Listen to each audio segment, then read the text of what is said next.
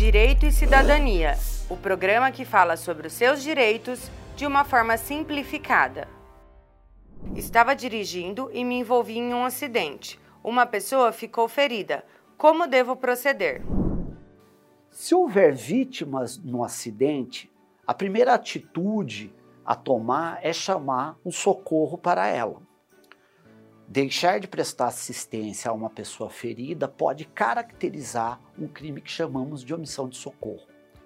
Após, registre a ocorrência e entre em contato com o sindicato e peça que acionem com urgência os advogados criminalistas para uma reunião onde você poderá ser melhor orientado.